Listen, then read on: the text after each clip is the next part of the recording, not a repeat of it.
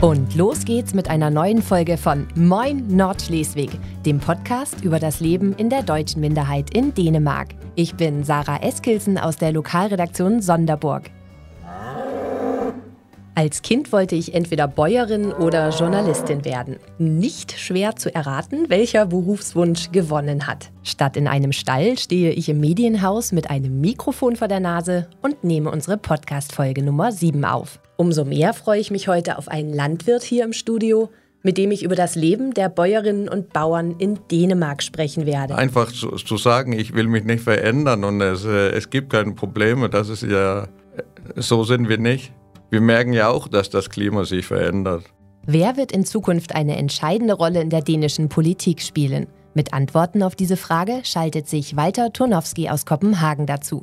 Wie man mit dem Irrsinn einer Wegwerfgesellschaft Geld verdient und wie nachhaltiges Leben aussehen kann, darüber spreche ich mit der Sonderburger Unternehmerin Pia Simon Rautert. Und in unserer Rubrik Der kleine Unterschied hat Cornelius von Tiedemann recherchiert, warum deutsche Türschlösser anders funktionieren als unsere dänischen hier in Nordschleswig.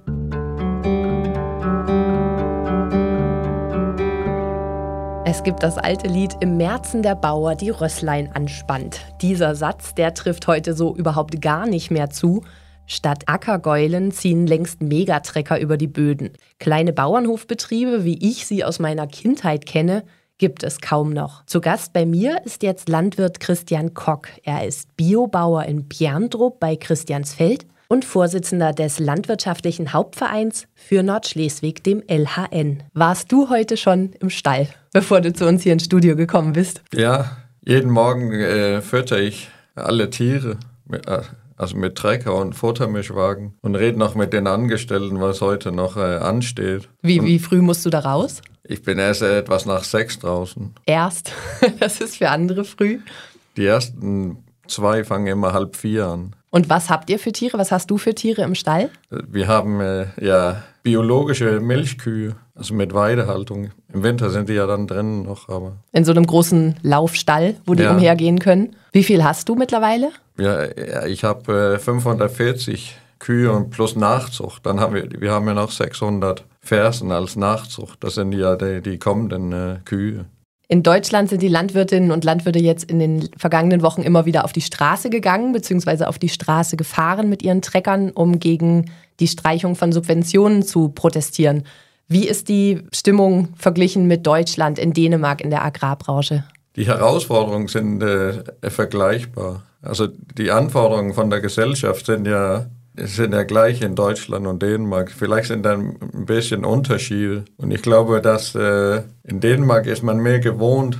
Man geht vielleicht anders an die Herausforderungen an und denkt darüber nach und dann äh, macht man das Beste daraus. Ist da ein besserer Dialog mit der, mit der Politik oder was ist anders? Ich glaube, ein großer Unterschied ist, dass wir haben eigentlich äh, direkten Kontakt mit der Politik. Und jetzt gerade haben die ja den Grand Treppard, wo die über die CO2-Abgabe und aber auch Wald und Grundwasser und Biodiversität diskutieren. Und da sitzt die Landwirtschaft ja mit. Und ich glaube, das ist ein Riesenunterschied. Das heißt, die Landwirtschaft sitzt da mit am Tisch und kann mitreden, wie es am Ende dann aussieht die können mitreden und, und äh, sicher auch Dinge erklären, aber die sind ja nicht Politiker, die, die, treffen ja nicht die Entscheidungen, aber da kann man doch auf jeden Fall äh, Entscheidungen treffen, wenn man von vielen gehört hat und nicht nur von denen, die am lautesten immer rufen. Ihr produziert Fleisch und Milch und andere Lebensmittel und natürlich produziert ihr da eben auch CO2 und dass eure Kühe pupsen, dafür könnt ihr ja nichts. Also das kann man ja auch nicht ändern.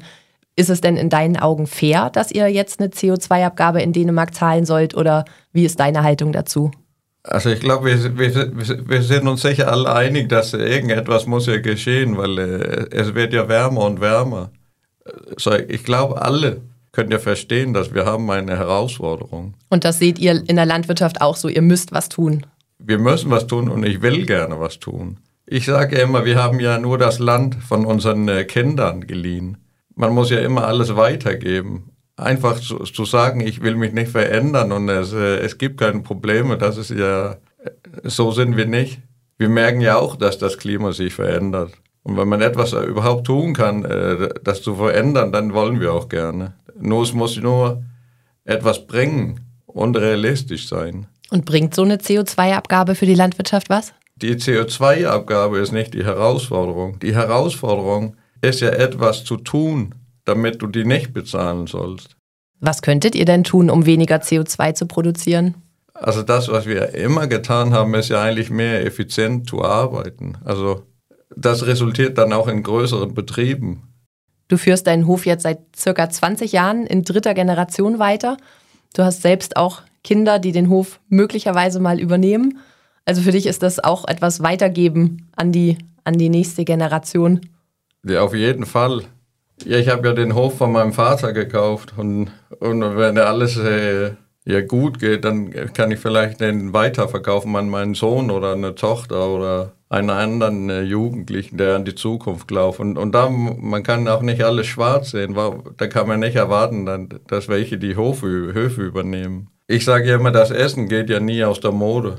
Essen äh, muss produziert Irgendwo werden. Irgendwo muss Essen produziert werden. Und ob wir es in Dänemark jetzt machen oder woanders, da wird immer eine Klimabelastung da sein. Und ich glaube, hier in Nordeuropa sind wir sehr effizient. CO2 ist eigentlich nicht die Herausforderung in der Landwirtschaft, das ist mehr Methan und äh, Lachgas, weil das ist viel, äh, viel stärkere Klimagas als CO2. War es immer dein Berufswunsch, Landwirt zu werden? War das für dich immer schon ganz klar? Ich glaube, ich habe ich hab schon früh das Interesse für die Landwirtschaft gekriegt, weil ich ja auf einem äh, Betrieb aufgewachsen bin. Und ich, ich glaube eigentlich, ich wollte schon immer Landwirt werden, aber jetzt im Nachhinein glaube ich mehr, ich wollte mehr Unternehmer werden. Also, dass man selber die Kontrolle hat. Was man auch heute als Landwirt wahrscheinlich eher ist, Unternehmer. So diese Idylle, wie ich das aus meiner Kindheit kenne, da stehen ein paar Kälbchen im Stall, mit denen man spielen kann. Das, das gibt es wahrscheinlich so gar nicht mehr. Also du bist ja mehr Unternehmer, als du jetzt irgendwie einen idyllischen Bauernhof betreibst, oder? Ich glaube doch, dass das noch ein bisschen Idylle, aber nicht so äh, wie man vielleicht äh, von früher erinnern kann. Es ist natürlich alles ein bisschen größer geworden und wir, wir sind Unternehmer, weil wir wollen vieles, wir wollen ja alles äh, so gut machen wie überhaupt möglich, aber da muss ja auch ein Gewinn da sein auf dem Betrieb, um das zu, äh, zu realisieren. Wenn wir Geld verdienen, können wir auch Geld investieren. Und in dieser neue emissionsfreie Zukunft, da wird vielleicht noch eine Investition anfallen und dann müssen wir, wenn wir Geld verdienen müssten. Aber ich, ich, mache, ich bin ja nicht Landwirt, um Geld zu verdienen. Ich bin ja mehr Landwirt aus der Leidenschaft. Also das macht ja Spaß jeden Tag. Dann danke ich dir, dass du deinen Alltag auf dem Hof Steenbjergor unterbrochen hast, um einmal zu uns ins Studio nach Appenrade zu kommen. Und vielen Dank für die Einblicke in die Branche. Danke gleichfalls.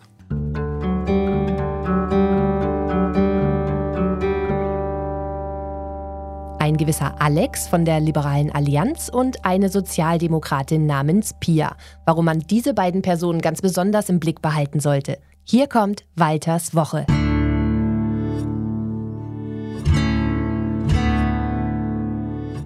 Namen Alex Wanopslag und Pia Olsen-Dürr solltest du dir gleich schon einmal merken, falls du sie nicht ohnehin schon kennst, was wiederum auch nicht ganz unwahrscheinlich ist.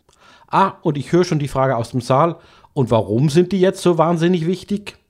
Ganz einfach, weil Alex und Pia die dänische Politik entscheidend prägen werden. Und damit ja letztendlich auch deinen Alltag. Und da höre ich auch schon die Nachfolgefrage. Wieso werden Alex und Pia eine solche große Rolle spielen? Auch das ist eigentlich ganz einfach, braucht aber eine etwas längere Erklärung. Allein schon, um weiteren Nachfragen vorzubeugen. Erst einmal profitieren beide von der geringen Popularität der Regierung. Und das, obwohl die sozialistische Pia und der liberalistische Alex so unterschiedlich sind wie Tag und Nacht. Für den zweiten Teil der Erklärung habe ich einen kurzen Blick in meine Kristallkugel geworfen. Da kann ich recht deutlich erkennen, dass die breite Regierung über die Mitte hinweg die Wahl in ungefähr zweieinhalb Jahren kaum überleben wird. Das hat nicht nur mit ihrer fehlenden Popularität zu tun, sondern vor allem damit, dass sie eine Anomalie der dänischen Politik ist. Einige würden vielleicht sogar sagen, eine Missbildung. Und somit würde eine erstarkte sozialistische Volkspartei in einer linken Regierung eine zentrale Rolle spielen. Bei einer rechten Regierung wäre es eben die liberale Allianz. Es wird sogar schon mehr als gemunkelt, dass vielleicht der Alex eines Tages statt Mette Frederiksen, naja, seine Partei ist zumindest in den Umfragen die größte des bürgerlichen Lagers. Piers Partei ist übrigens ungefähr gleich groß, Aber ansonsten haben die beiden, wie gesagt, sehr unterschiedliche Waren im Regal. Alex ist der große Volksredner, der derzeit in Herning, Kolding, Aarhus und Olber ganze Hallen füllt. Und die Menschen zahlen sogar dafür. Pia ist eher von der stillen Sorte, der es auf konkrete Ergebnisse auf Christiansborg ankommt. Sie will zum Beispiel mehr Geld für die Wohlfahrt ausgeben, Alex lieber die Steuern senken. Er ist unterwegs mit einer Kampagne über die Eigenverantwortung. Du kann Gott, du packst das. Pia meint, der Staat trägt die Verantwortung für die Schwächsten. Sie will beim Klimaschutz mit Steuern und Gesetzen regulieren. Alex meint, man soll die Sache mit der Atomenergie doch nochmal überdenken. Es ist also alles andere als egal, ob Pia oder ob Alex. Wer aber nun von beiden nach der Wahl das entscheidende Wort mitreden kann, ja, das will ich meine Kristallkugel noch nicht mal fragen.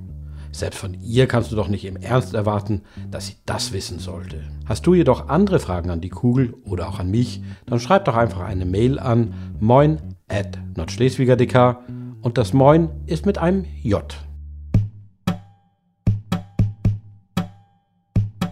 Zu Gast bei mir im Studio ist jetzt Pia Simon Rautert von der Sonderburger Firma Buy to Sell.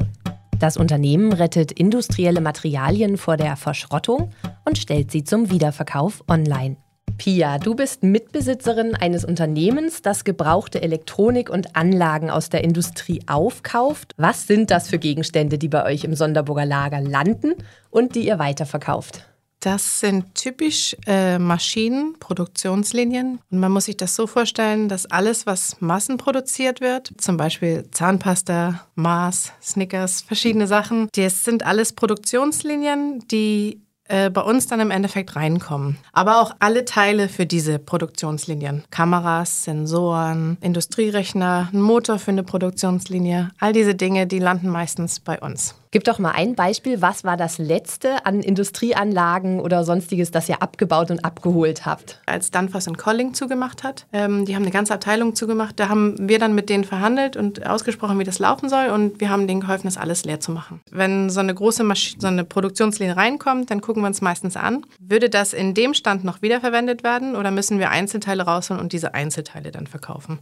Das ist immer so eine Abwägung. Da haben wir Experten und Techniker für, die gucken sich das an und die wissen ganz genau, das geht im Ganzen weiter oder das geht in Einzelteilen weiter. Warum wird in der Wirtschaft eigentlich so viel weggeworfen und verschrottet? Das klingt ja total irre, dass die da funktionierende Anlagen einfach vernichten lassen. Ich glaube, im Endeffekt ist es, weil es einfacher ist. Man muss sich das so vorstellen, wenn jemand Zahnpasta produziert, dann sind sie spezialisiert darauf, Zahnpasta zu produzieren. Wenn dann äh, die Produktionslinie, die die Zahnpasta produziert, nicht mehr funktioniert, ist die Kompetenz dafür aber nicht im Haus, zu wissen, was mache ich damit. Dann kommt noch hinzu, dass in der Buchhaltung die äh, Produktionslinie registriert ist, sie ist dann und dann eingekauft und jedes Jahr kannst du ja den Wert sozusagen abschreiben. Und irgendwann erreichst du ja den Punkt Null. Auf Dänisch nennt man das Nilskrühe. Und wenn du diesen Punkt erreicht hast, dann ist die Maschine 0 Kronen oder 0 Euro wert. Alles ist noch in Ordnung, aber für die Buchhaltung ist die Maschine de facto nichts mehr wert. Und an diesem mentalen Ansatz anzusetzen, zu sagen, sie ist aber trotzdem noch was wert, ihr könnt was draus machen, ihr müsst mhm. sie nicht in Müll schmeißen. Das ist schwierig. Ihr seid jetzt seit sechs Jahren im Geschäft. Erlebt ihr so langsam ein Umdenken bei den Unternehmen? Also passiert da was in Sachen Nachhaltigkeit auch in der, in der Industrie? Also ja und nein. Es ist äh, sehr schwer zu beantworten. Kleinere Firmen sind öfters dazu geneigt zu sagen, ja, schön, die verkaufe ich dir, hier hast du eine Rechnung. Größere Firmen tun sich damit etwas schwer. Diese, es gibt A, diesen Prozess von, hm, wir sind damit noch nicht vorher gefahren. Wie gehen wir damit um? Auf einmal kriegen wir Geld für etwas, was wir eigentlich weggeschmissen haben. Und dann kommt hinzu, dass größere Firmen ja auch oft an ISO-Zertifizierung gebunden sind. Oder? ISO, das ist für andere, die es nicht wissen? ISO, das sind Standarde für etwas, wie du Dinge handhabst. Du hast hier zum Beispiel Abfall. Gut, das ist für dich als Abfall registriert, auf null Kronen runtergeschrieben. Ergo ist es Abfall, muss es weg. Dann mhm. musst du das an einen Experten, der mit Abfall umgehen kann, das weitergeben. Und dann ist es für die Unternehmen einfacher zu sagen, komm, wir verschrotten das, ja. da wissen wir den Ablauf, da kennen wir alles und deswegen weg damit. Es, es kommt langsam schon ein Umdenken. Auch weil sie durch EU teilweise ein bisschen durchgezwungen werden und weil es viele verschiedene Regeln gibt. Aber wir stoßen auch immer noch an Herausforderungen bei den richtig großen Firmen, die ihr Brand einfach schützen wollen. Das heißt, es gibt ein Umdenken ähm, bei den Firmen, aber einige wollen gerne einfach auch schützen und lieber neu verkaufen. Neu verkaufen, ganz klar.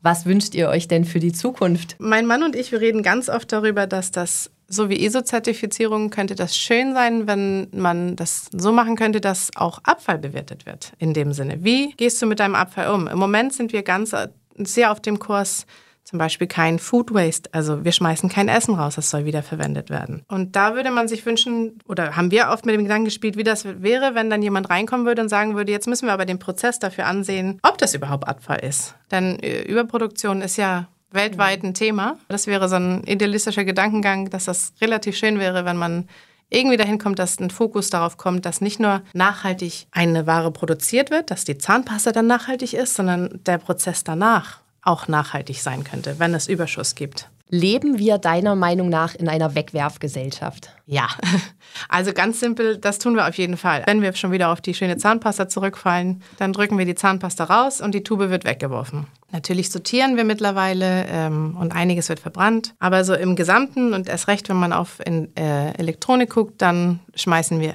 ganz viel weg. Färbt das Thema Nachhaltigkeit und Wiederverwertung vom Unternehmen auf eure Familie auch privat ab? Also es färbt auf jeden Fall bei uns zu Hause ab. Wir kaufen, wenn es geht, ähm, viel gebraucht. Wir sind dabei, unser Haus stetig zu renovieren und vor zwei Jahren haben wir eine Küche gebraucht gekauft und sie angepasst zu unseren Maßen. Das heißt, äh, jemand anders in Sonderburg wollte seine Küche nicht mehr haben, die hat zu uns gepasst und das äh, war dann ganz schön. Und so machen wir das relativ viel mit vielen Sachen. Wir versuchen immer zu gucken, ob es in demselben Standard gebraucht gefunden werden kann. Die Grundeinstellung ist ja eigentlich, dass alles, was neu ist, immer gleich hochwertig ist. Da bin ich nicht ganz der Meinung. Ich finde auch vieles äh, kann noch mehr genutzt werden und mehr ausdienen und, und weiterverwendet werden sozusagen. Also gebraucht ist nicht gleich schlechter. Nein, Absolut nicht. Das ist ganz bestimmt nicht der Fall. Ja, Pia, dann danke ich dir fürs Gespräch. Danke, dass du nach Appenrade gekommen bist. Und den Link zu eurem Unternehmen setze ich in die Show Notes für alle, die da mal reingucken wollen.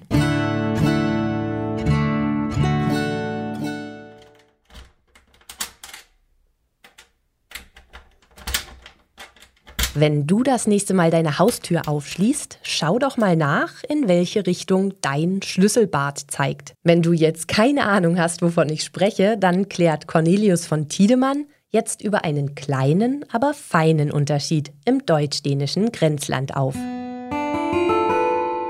Cornelius, wir wollen heute über Schlüssel und Schlösser reden. Die sind nämlich in Deutschland anders als hier bei uns in Nordschleswig. Was ist anders am deutschen Schloss? genau, also die Schlüssel sind eigentlich ziemlich gleich, nur andersrum. Das merkt man aber erst, wenn man sie ins Schloss steckt. Wie in, andersrum? Was meinst du? Also in Deutschland zeigt der äh, Bart, also diese Zacken am Schlüssel, die zeigen da nach unten, wenn man, äh, wenn man in die Haustür rein möchte zum Beispiel und die aufschließen möchte, dann zeigen die, zeigt der Schlüsselbart nach unten und hier bei uns zeigt er nach oben. Und äh, das verwirrt viele Urlauberinnen und Urlauber, die herkommen nach Nordschleswig.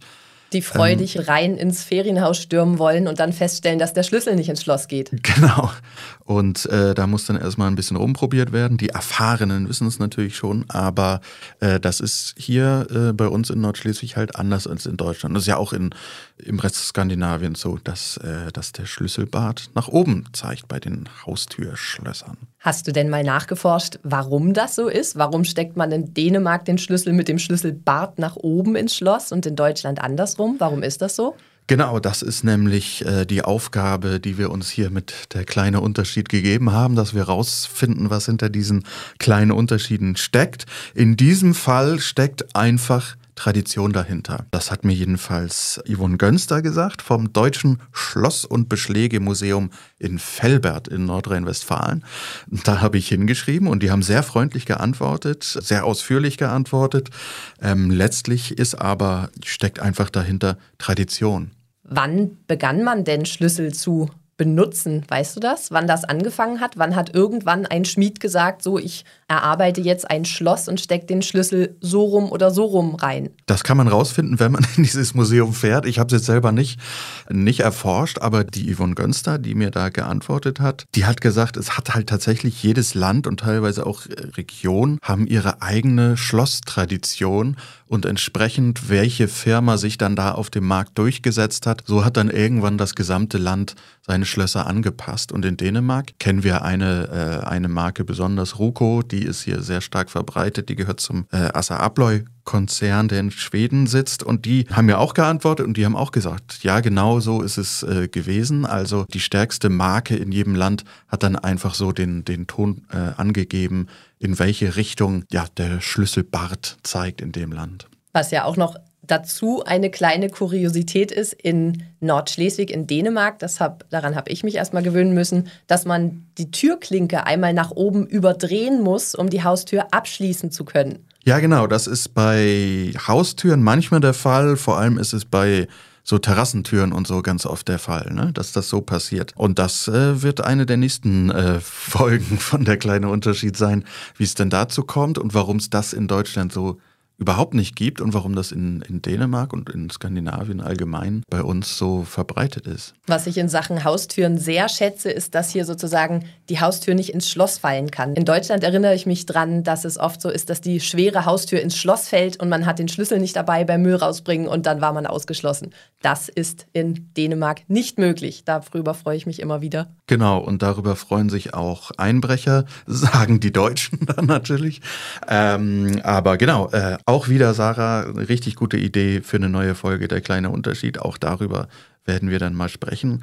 Und wenn ihr, liebe Hörerinnen und Hörer, wenn ihr solche Ideen habt, wenn ihr Fragen habt zu kleinen Unterschieden zwischen Nordschleswig und äh, dem Rest der Welt oder zwischen Nordschleswig und Deutschland, zwischen Dänemark und Deutschland, so kleine praktische Alltagsdinge, äh, dann schreibt uns einfach an an moin.nordschleswiger.dk oder auch über die sozialen Medien könnt ihr uns überall erreichen. Wenn ich heute Abend nach Hause komme, werde ich zum ersten Mal darüber nachdenken, in welche Richtung der Schlüsselbart eigentlich zeigt. Und jetzt weiß ich warum. Also vielen Dank. Ich danke. So, und das war's auch schon wieder für heute. Ich werde jetzt vom Studio in den Stall wechseln. Immerhin nach Feierabend kann ich meinem alten Traum nachhängen.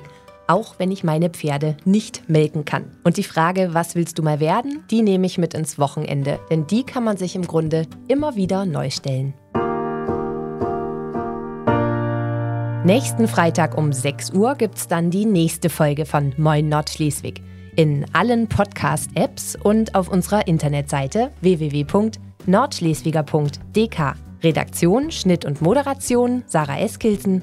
Beiträge und Inhalte kamen von Walter Tonowski und von Cornelius von Tiedemann. Danke an Christian Kock und Pia Simon Rautert, dass ihr als Gast bei uns im Studio wart. Die Musik hat Robert Hausburg für uns komponiert. Moin Nordschleswig!